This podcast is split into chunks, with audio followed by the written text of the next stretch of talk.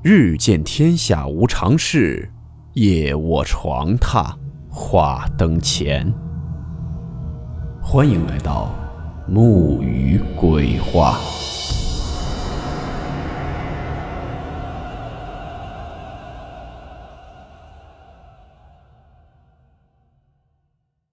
今天这个故事是由多人演播。首先感谢友情客串。我们的喜马主播四两红豆和粉依依。故事名称：无头。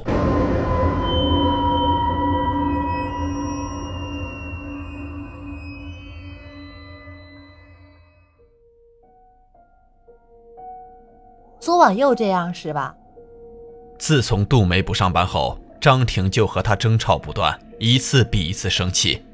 起因都是杜梅趁张婷上夜班期间私自带男人回来。张婷和杜梅从小一块长大，是村里邻居，感情好到几乎不分彼此。一年多前，两人一起离开老家来大城市打工，在一座厂里上班。起先他们住员工宿舍，生活条件比较简陋。后来老家分别给他们寄了笔钱，于是两人索性在外租房。可惜没多久，杜梅就嫌厂里上班太苦，辞了工作。本来工作辞归辞，还能再找，不料杜梅却迷上麻将和泡吧，甚至不想再上班。于是她白天打麻将，晚上混酒吧，生活节奏一团乱。当身无分文的时候，又问张婷借钱，张婷劝了几次都不管用，最后张婷没有钱借。杜梅就靠酒吧认识的男人拿钱，也是从那一阵起，杜梅三番四次趁张婷夜班期间带男人回来，被张婷察觉后，两人终于开始没完没了的争吵，关系急剧恶化。关你屁事儿！杜梅边涂防晒霜边冷淡回应，两人几乎已互不理睬，这是三天来头一回说话。小梅，你这样有意思吗？我们是出来打工的，你忘了当初怎么跟我说的？好好赚钱，在老家买一套房子。结果呢？这几个月你上过一天班吗？每个月的信用卡还是我帮你还的。哎，你要不要脸啊你？信用卡的钱我让你帮我还了吗？你算一下总共多少？我等会儿就给你。杜梅也来劲了。哎呀，你要跟我算钱是吗？哎，你算得清楚吗？自从我们来到这边以后，每个月房租不是我付的，每个月吃饭不是我解决的，你穷的连内裤袜子都买不起的时候，谁给你花的钱？杜梅，人要摸着良心说话。行啊，你现在跟我翻旧账是吧？好，反正我外面有的是老公，到时候钱全还你，谁也不欠谁。哎呀，您就别提你那些老公了，行吗？张婷露出哭笑不得的表情。你觉得他们把你当什么了？说白了，你在他们眼中不过和夜总会小姐一个身价。哎呦，你别酸了，自己长得丑没人要，然后嫉妒我，对不对？杜梅，张婷气得一下跳起身来。你要再这样，你就给我滚，滚滚滚滚！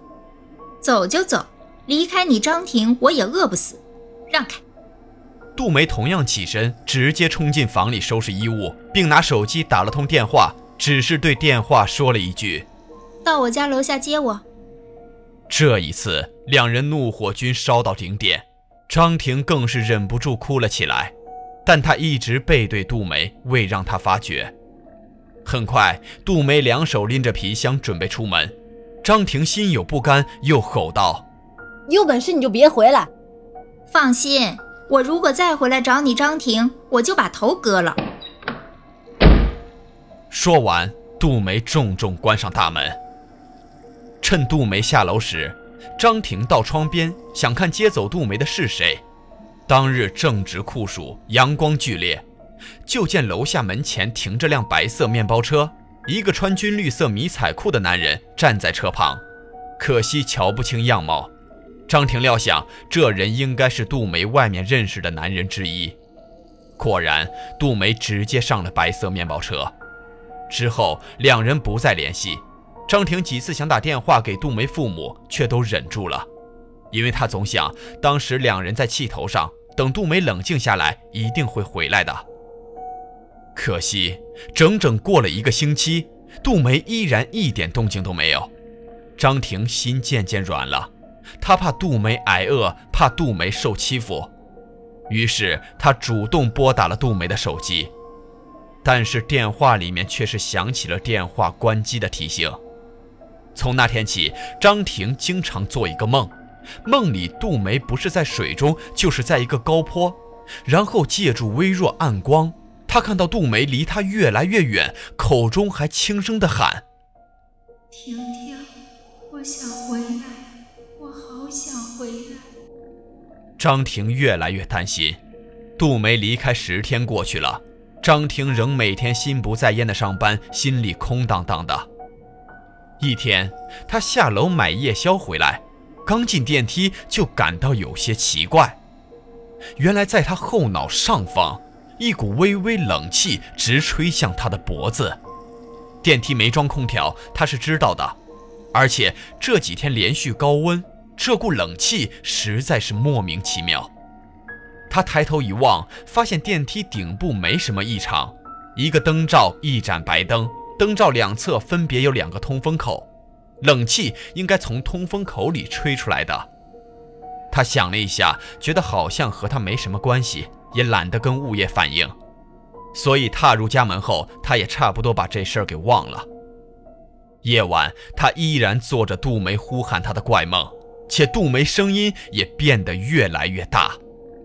婷婷，我想回来，我好想回来。张婷一下觉得身体特别冷，冷得她直打哆嗦。她猛然惊醒，发现自己竟站在一个阴暗空旷的地方，身上还穿着内衣和平角短裤。这一突变令她猝不及防，彻底懵了。她确定现在没有做梦，而是切实发生的事。梦游，他压根想不到自己居然会梦游，感觉很荒唐。等慢慢冷静后，他开始环顾四周，借助远方路灯，他见附近摆有钢筋、水泥、黄沙等物，前面一栋三层高的平顶房子，显然是个建筑工地。他相信这工地离他租房很近，因为他回头一眼就看到了自己住的公寓，两地仅隔一条街。他没有代表，不过他隐约记得这个建筑工地每晚都差不多忙到十二点，也即是说现在是十二点后了。一想到三更半夜自己独身一人跑来这边，他就不寒而栗。正当他准备离开时，忽然见到前面那栋房子门口朦朦胧胧的站着个人影，张婷惊愕的差些叫出声来，只因这人的身材和杜梅几乎完全一致。啊，小梅，是不是你啊？张婷颤抖地问。她慢悠悠向前，想看个清楚，谁知那人瞬间转入房子，快步奔上楼去。张婷没有犹豫，跟着追进房子。等踏上楼梯后，他才意识到房子内部和室外不一样，简直黑得吓人，而且既闷热又潮湿。不是为了找杜梅，他想象不出自己会那么大胆。即便如此，当他摸黑一步步迈向三楼时，心仍开始发颤，因为他再也听不到一丁点动静。他甚至怀疑刚才眼花看错了，又或者那人根本就不是杜梅。战战兢兢上三楼后，果然不见任何踪影。三楼面积很小，况且是个毛坯，所以除非那人从三楼跳下去，否则没道理平白无故消失。张婷真的慌了，甚至不敢再呼唤杜梅名字。他还感觉身后似乎有什么东西在窥视，因此他原地转了一圈，仔细查看了每处角落。他注意到，由于前几天下雨的缘故，三楼满是积水，尤其他身前一大滩，在月光映照下活像面镜子。另外，某个角落堆着一袋东西，他猜想可能是建筑工人放这儿的。可偏偏在他准备离开时，身后传来一阵轻微声响，似乎有人一步步向他逼近，脚踩积水产生了碰撞声。声音越来越近，张婷身体僵硬，有点不敢回头。他觉得，如果是人的话，应该已经站在自己背后了。随即，他下意识地瞄了眼身前那滩积水，通过水面反光，骤然看到一个没有头的人影，正笔直地站立在自己侧后方，纹丝不动。他吓得两腿发软，仿佛踩入了沼泽。片刻间，也不知哪来的勇气，张婷头也不回，飞速地冲下了三楼。他大口喘着粗气，好像喉咙被人掐住了一样。逃离工地途中，他全程惊恐万状，时不时看身后有没有黑影追来。等到家里，他极为庆幸大门未关，否则自己要被关在门外一夜了。接着，他迅速开亮所有灯，拼命喝水。结果呛得一口水吐在了地上，他绞尽脑汁也想不明白刚才那无头人影到底是怎么回事儿，只感到大脑一片混乱。然而他此刻最希望的便是太阳快快升起。接下来两天，张婷依然心有余悸，并且不管那晚杜梅在不在工地，他总隐约觉得杜梅。可能出事了。一切如张婷所料，果然第三天噩耗便传来了。这天一早，张婷就见小区里冒出很多警察，当时她没在意，直到下午，她家大门被重重的敲响。张婷开门后，看到两名表情严肃的警察，心里起了悸动。你好，有事吗？这包你见过没有？其中一名警察提起一款黑色戴尔斯品牌的手提包，直接问。张婷愣住了，这包她太熟悉了，那正是杜梅刚来这时买的。问你见过没有？另一名警察催道。啊哦，见过，是我朋友的，怎么了？行，那你跟我们走一趟，你朋友出事了。该警察又冲对讲机说：“人找到了，收工。”路上，张婷盯着问杜梅究竟出了什么事，警察只说等做完笔录后再详细解释。张婷无奈，就让警察先告诉他杜梅是死是活。对方沉寂半晌，冷冷地回应道：“死了。”张婷犹如遭受霹雳，泪水立马缓缓流下。到警局后，张婷表情僵硬，深陷悲伤之中。一个警察让他稳定情绪，然后填份表格，再回答一些问题。张婷简单交代一遍他和杜梅基本情况，并着重讲述了杜梅失踪当天发生的事。问完后，警察又拿出几样东西，分别是一个钱包、一串钥匙、一件白色沾了血迹的内衣。张婷捂住嘴。一阵痛哭流涕，毫无疑问，这些都是杜梅的。一个老警察说：“幸亏钥匙上贴了‘丰裕小区’四字标签，他们才掌握死者居住范围，挨家挨户的找，否则连死者长什么样都不知道。”张婷感到奇怪，既然尸体找到了，怎会不知道长相呢？正当他疑惑之际，先前做笔录的警察叫他去一趟办公室，说办公室内的赵警官会跟他详细解释并说明事情经过。张婷依言照做。进办公室后，一名皮肤黝黑的警察正坐着看张婷笔录，见张婷来了，开门见山地问：“啊，张婷是吧？坐。你说你和杜梅那天吵架，然后看他跟一个穿迷彩裤男人走的。”这男人和他那辆面包车，你现在还记得多少？我就记得这些。车牌号呢？有没有印象？没有。赵警官捂着下巴，不再说话。警察同志，你能不能告诉我，我姐们的尸体到底在哪？张婷终于忍不住问：“被人杀了，而且很惨。惨到什么程度？我能不能去看看他？”说着，张婷又在拿纸巾擦眼泪。我看没必要，这种事儿你也接受不了。嗯，这样吧，我本来打算让你通知他家人，现在索性先告诉你，你慢点，等他家人情绪平复些再告诉他们。赵警官显出为难神情。嗯，你说。尸体我们化验过了，模糊推测死亡时间在两三天前，但他活着时候已经被人连续虐待了几天。另外呢，这个尸体毁坏比较严重，所以我们基本搜不到任何有用证据，对抓凶手很不利。尸体损坏严重是什么意思？张婷急问。意思是。赵警官顿了一下，有些难以启齿。这姑娘是被人切割了，切割你懂吗？就是碎尸，整个尸体大概被切成了几十块，还全都煮熟了。我们是前天早上在三个地方发现尸块的，一个是东桥车站口，一个是花园广场，还有一个是你们公寓附近那片工地上的房子三楼。赵警官喝口水，继续说。凶手分别拿了三个包来装尸块，其中一个就是那姑娘自己的包，里面还放了她的钥匙、内衣之类的，说明凶手不怕我们查出死者身份，有点跟警方挑衅的意思。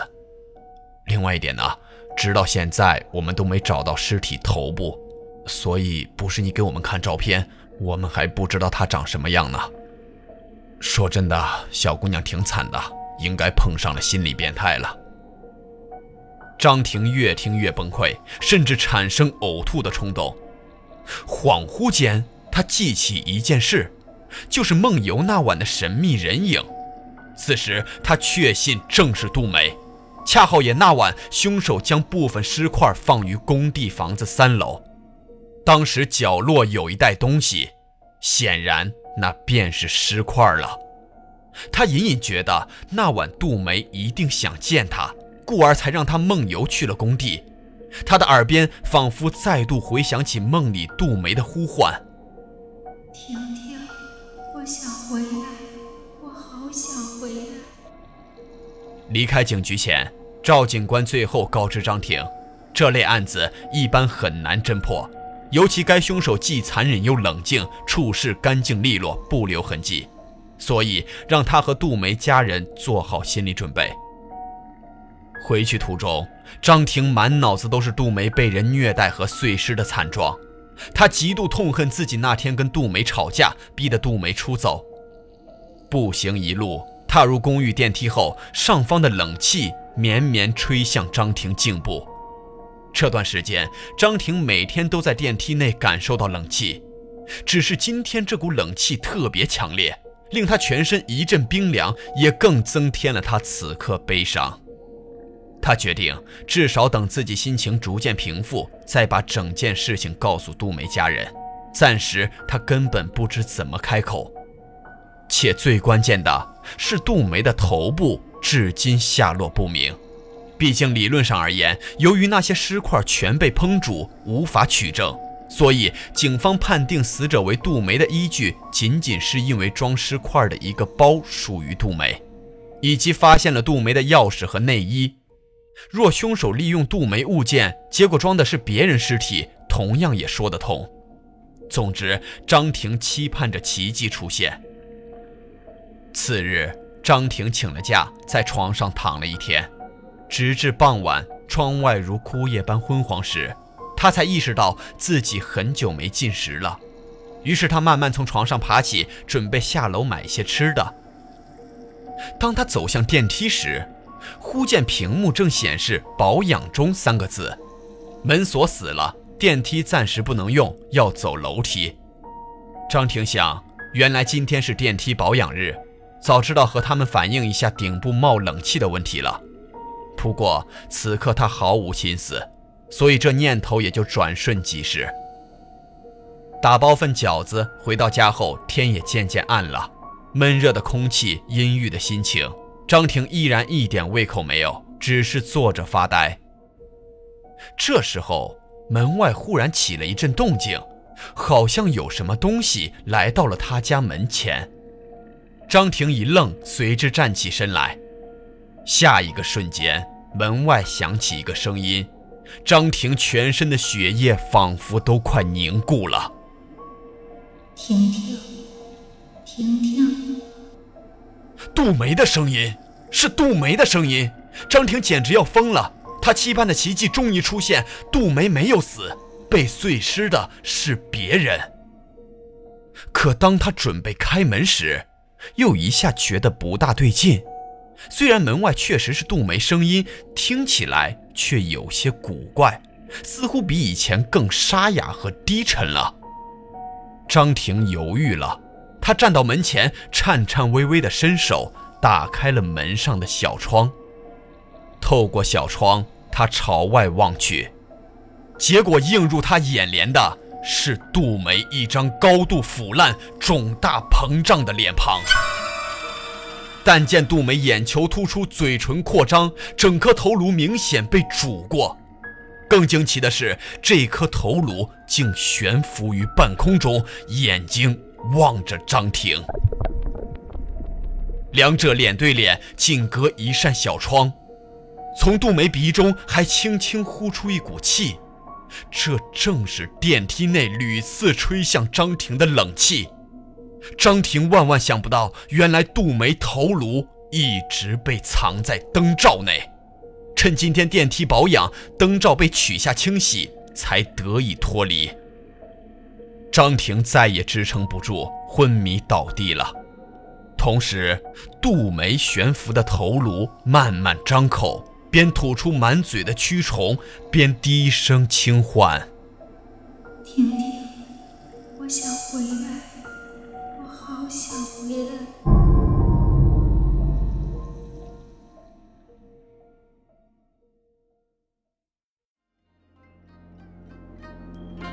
好了，我们今天的故事到此结束，祝你好梦，我们明晚见。